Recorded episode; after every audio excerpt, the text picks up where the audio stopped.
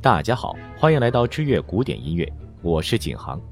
我们今天继续为大家奉上北欧音乐地图。在离开芬兰进入丹麦之前，有必要和大家重温一下我们2017年北欧音乐之旅的意义。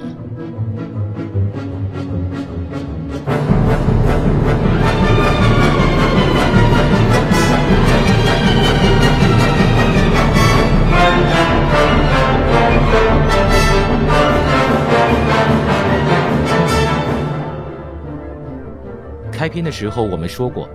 为什么芬兰孕育出芬兰颂，挪威幻化出皮尔金特的形象，丹麦发展了卡尔尼尔森的重大音乐影响力？不同作曲家为什么会写出不同的属于他们的音乐呢？因为，什么样的历史文化土壤孕育什么样的人，诞生什么样性格的艺术，从而产生出什么样的音乐作品。这次音乐旅行的愿望，就是想与同行的爱乐人一起亲身接触、体验这些不同类型的音乐性格，通过自己的眼睛、耳朵，甚至是味觉，去感受这片土壤的个性，去领会这片土壤孕育出的音乐滋味。梨子到底是酸是甜，我们需要亲口尝一尝。大家的投入如何发挥出最大的价值呢？我们花了大量的精力来为您设计和策划一个绝无仅有的旅行。我们组合了北欧三国关于古典音乐最有代表性的参观地点、活动与人物，使大家不仅能体验和学习最地道的北欧音乐，踏入最经典的参观场所，更能透过与音乐家的近距离相会，发掘出自己内心那份对音乐的理解与爱。地名、风景、旅行方式。都是我们所推崇的，但我们的核心重点更加是活动和人，这是帮助我们完成本次音乐旅行的核心。所以在介绍挪威、丹麦的文化之前，插叙介绍这次旅行中我们会遇到的人，以及我们会参与的活动。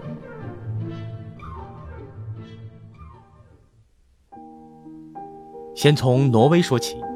在挪威，我们邀请了出生在格里格故乡，并在全世界。致力于推广格里格与挪威音乐的钢琴家 Ronny Alven，他将是我们本次挪威音乐旅行的导赏嘉宾，并专门为我们演奏挪威钢琴音乐，给我们现场讲解演示格里格。他的简历我们列在下面，大家大致了解并开始准备向他提问了。来到丹麦，我们会参观丹麦最好的音乐学院——丹麦皇家音乐学院，去感受富有北欧气息的音乐环境。在那里，皇家音乐学院的音乐历史教授 Solen Scholzer 会为我们介绍丹麦音乐史上最伟大音乐家卡尔尼尔森以及丹麦音乐。一九三零年到一九三一年间，卡尔尼尔森曾经担任丹麦皇家音乐学院的院长。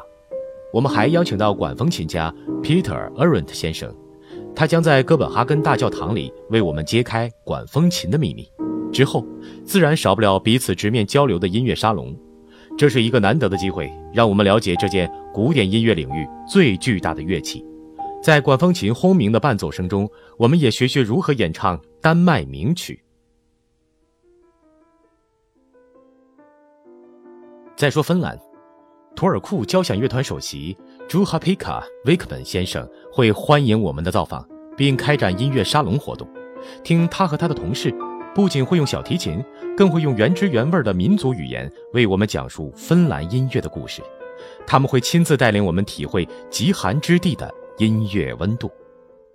音乐家们的介绍，我们都以文字形式列在下面，请大家先从他们的音乐生涯角度来预热，认识一下他们吧。